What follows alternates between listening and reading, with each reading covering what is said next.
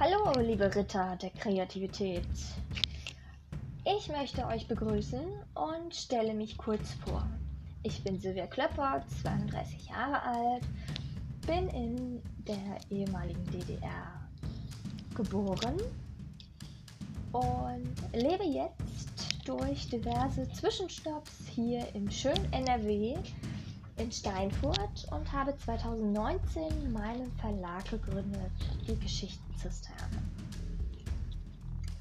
Mit dem Podcast möchte ich einfach, ähm, wie soll ich sagen, meine zweite Leidenschaft fürs Schreiben selbst und nicht nur fürs Lesen ähm, verwirklichen und das, was ich jetzt einfach seit meiner Teenagerzeit aufgesogen habe und dabei bin, in die Umsetzung zu bringen und es einfach auch tue, an euch weiterzugeben und einfach auch ein paar Dinge, Erfahrungswerte mitzugeben. Das heißt einfach auch, ähm, dass ich so ein bisschen aus dem Nähkästchen plaudere. Ähm, in dem Fall ist es jetzt ganz speziell, warum kommt dieser Podcast erst jetzt? Der Podcast kommt im Grunde erst jetzt, weil ich zugeben muss, dass einen manchmal der Mut verlässt. Und es ist völlig egal, ob es äh, die eigene Geschichte ist, die man jetzt anfängt zu schreiben, oder man versucht ein neues Projekt zu realisieren. Und da kann man ganz ehrlich so oft wie man möchte sich äh, um Projektmanagement bemühen und das in Gedanken durchgehen, was ich mache, wenn die Ideen, die ich sammle und überhaupt alle Ideen, die ich kriege, die, die aufblitzen mit unterschiedlichen Kreativ Kreativitätstechniken. Ich lasse die Versprecher einfach drin, weil im Plausch können wir sie auch nicht löschen oder zurückspulen. Von daher ähm, nehme ich, wie es kommt und bin gespannt, was ihr dazu sagen werdet. Und man muss es umsetzen, man muss anfangen und auch daraus lernen. Es kann sein, dass es nicht gut ist, für mich nicht gut genug ist. Aber wenn du nicht in dieses raus in diese Welt hinaustrittst mit deinen Geschichten, mit deinen Texten, völlig egal, ob es Gedichte, Kurzgeschichten, Romane oder auch Fanfiction. Es ist auch völlig in Ordnung, wenn du erstmal anfängst, Geschichten zu schreiben mit Figuren, die du wirklich in- und auswendig kennst. Aber man muss anfangen. Und ich weiß einfach, wie unfassbar gemein es sich anfühlt, wenn dieser innere Kritiker immer sagt, kannst du nicht, so weit bist du noch nicht, du weißt ja noch gar nicht, was du sagen möchtest und man sich einfach so unfassbar klein fühlt.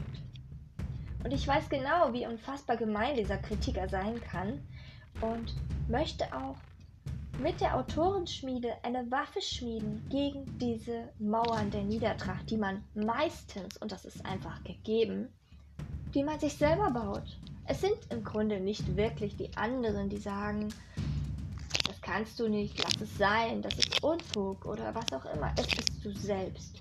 Du alleine bist derjenige oder diejenige, die diese Mauer aufbaut.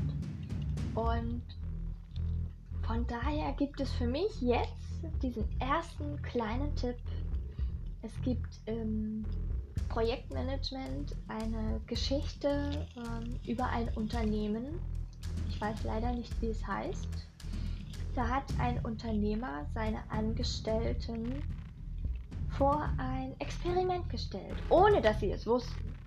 Er teilte also diese ähm, Angestellten in zwei Gruppen. Die einen Gruppenmitglieder hatten die Aufgabe, weiterzuarbeiten wie bisher. Da hat sich nichts geändert. Die andere Gruppe hat aber den Auftrag gehabt, darauf zu achten, und zwar bewusst darauf zu achten, wenn du dich vor etwas drückst oder merkst, dass du etwas vor dich hinschiebst. Warum auch immer. Völlig egal, ob das ein Telefonat ist, ob das eine E-Mail ist an irgendwas oder der, der Anruf beim Finanzamt, völlig egal. Mach das als erstes, bevor dein Tag anfängt. Mach genau das als erstes.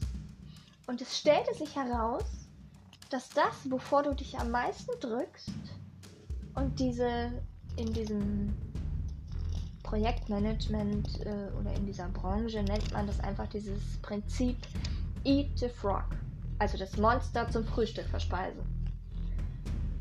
Und genau deswegen habe ich mich jetzt einfach hier hingesetzt und es endlich angegangen, den Podcast zu machen. Ich habe schon so oft den Trailer durchgesprochen. Ich habe schon so oft ähm, das alles durchprobiert und ich habe es immer wieder gelöscht, weil ich es für nicht gut genug befunden habe. Weil ich einfach es nicht für gut genug gehalten habe, obwohl ich für diese Sache brenne. Ich brenne für kreatives Schreiben, für das Autorendasein im Allgemeinen. Ähm, ich muss zugeben, dass man Bücher schreibt, auch wenn es so unlogisch klingt. Und ich es eigentlich auch, ich habe auch als Jugendliche oder als, nein, als Kind mit acht ungefähr habe ich schon die erste Geschichte geschrieben. Für mich, die hat keiner gelesen, keine Sorge. Ähm, und erst ganz bewusst, dass Menschen Bücher schreiben. Man muss sich das mal vorstellen, wie paradox das ist. Du hast tausend Bücher in deinem Bücherschrank da stehen Titel, Name und keine Ahnung drauf. Aber mit Harry Potter und mit J.K. Rowling, dass diese Frau einfach so präsent war als Autorin. Sie ist ja im Grunde, wenn man es so nimmt, die erste Autorin, die in den Medien so hervorgetreten ist. In der Regel kennt man das von Schauspielern, von Models, Sänger, die da so präsent sind.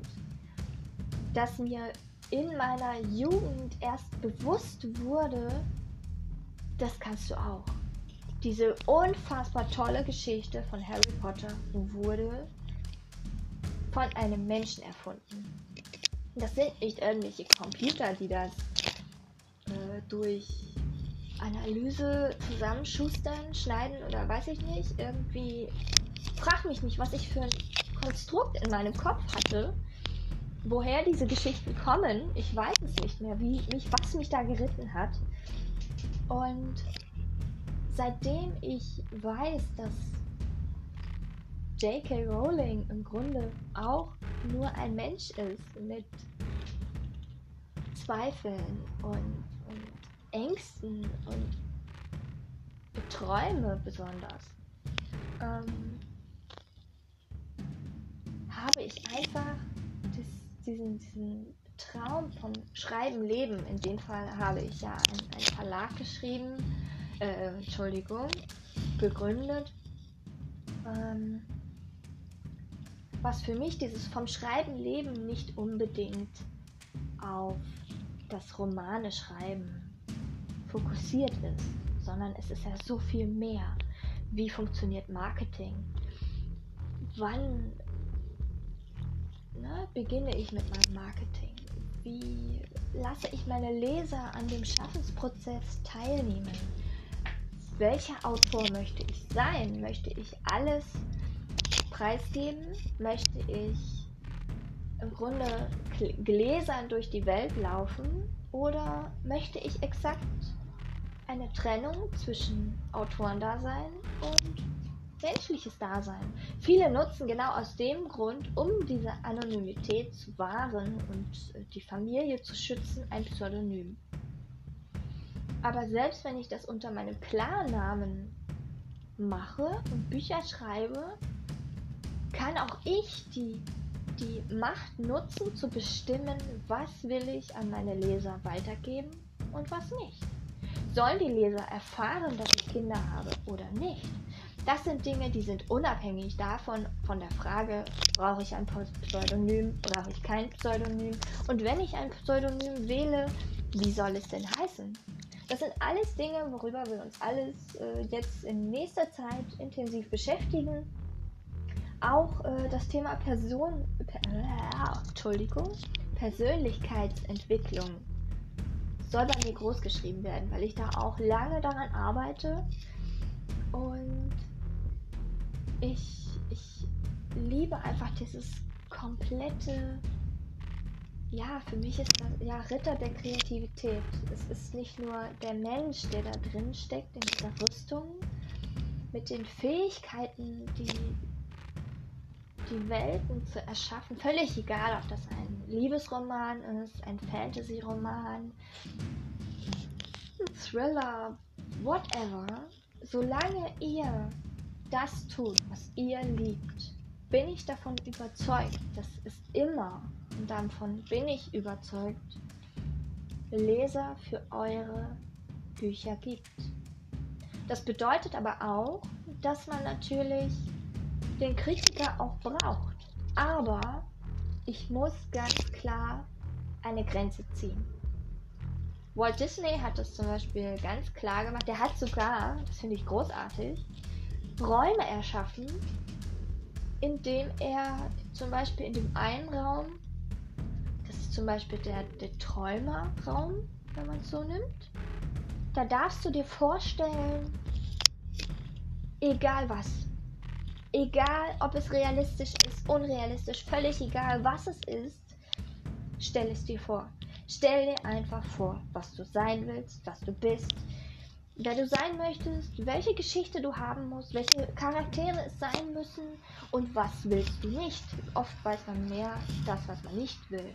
Aber in diesem einen Raum war nur das Kreativitäts-Ich vorhanden. Der Kritiker wurde sozusagen wie ein Hut an die Garderobe gehängt und wurde dort gelassen. Der hatte keinen Zutritt zu diesem Raum. Und wenn du damit fertig warst, hat er sich das alles notiert oder wie auch immer er das niedergeschrieben, verfasst mit dem Film, mit dem Diktiergerät, was auch immer er gemacht hat was auch für dich praktisch ist, ähm, und ist in die nächste Phase gegangen und hat sich ganz realistisch gefragt, dieser Traum, den ich habe, dieses Kreative, wie ist es machbar, es umzusetzen? Welche Möglichkeiten habe ich? Und es wurden Ideen gesammelt. Und dann in dem dritten Raum ist der Kritiker der hat auf dich gewartet. Und du bist dahin und du hast dir vorgestellt, als wäre er dein Geschäftspartner, den du überzeugen musst. Der Fragen hatte, aber ist das nicht zu teuer? Können wir uns das leisten? Ist das nicht zu umfangreich? Welche Mittel brauchen wir und wie setze ich es wirklich um? Lohnt sich das? Gibt es die Zielgruppe? Die ganzen Fragen, die der Kritiker hat, sind auch berechtigt. Sie sind da und sie haben ihre Berechtigung. Und deswegen finde ich es so brillant und möchte einfach nicht den Kritiker grundsätzlich als schlecht abwerten. Denn er kann, wenn ich ihn zur richtigen Zeit zu mir hole, mein bester Freund sein. Denn der Kritiker hat einen bestimmten Grund.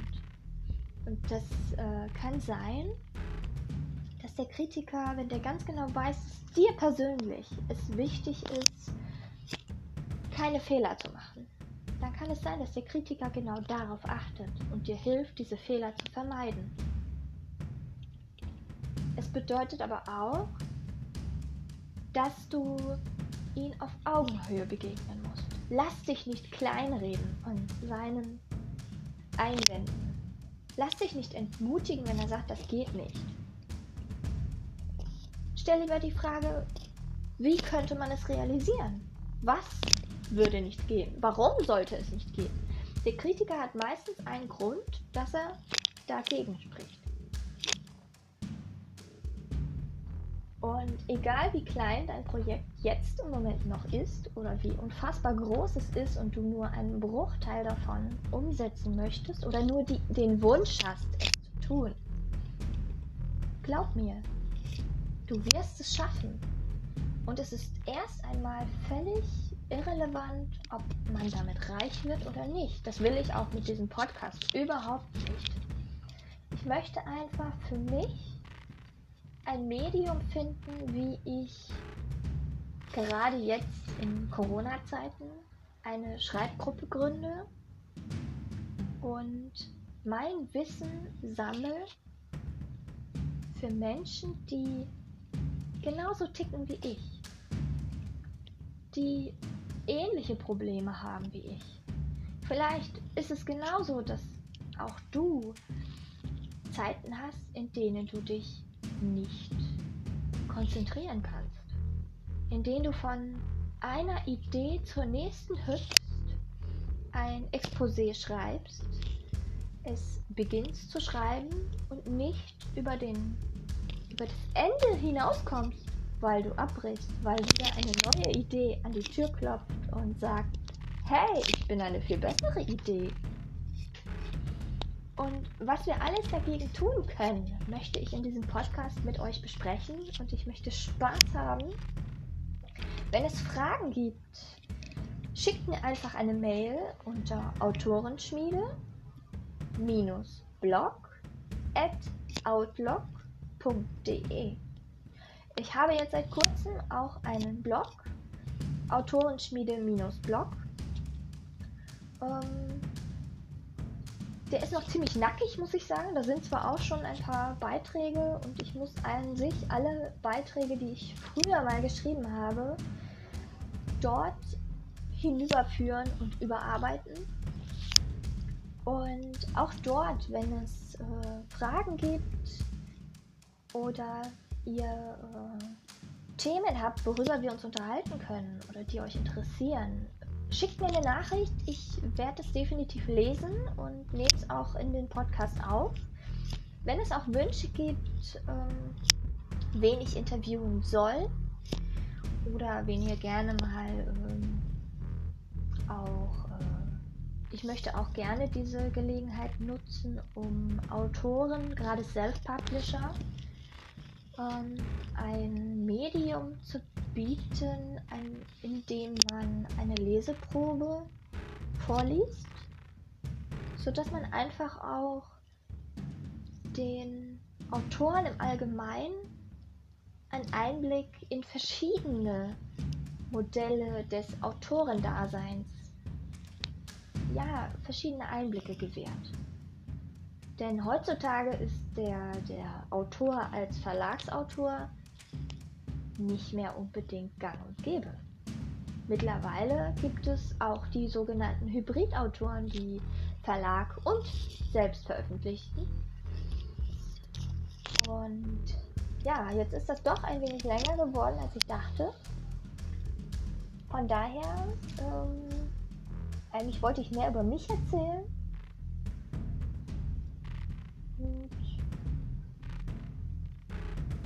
Auch hierzu, wenn es Fragen gibt, schreibt mich gern an. Ich freue mich.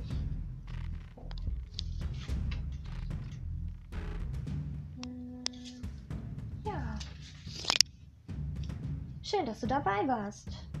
Also, schreib brillant. Sei brillant. Los geht's.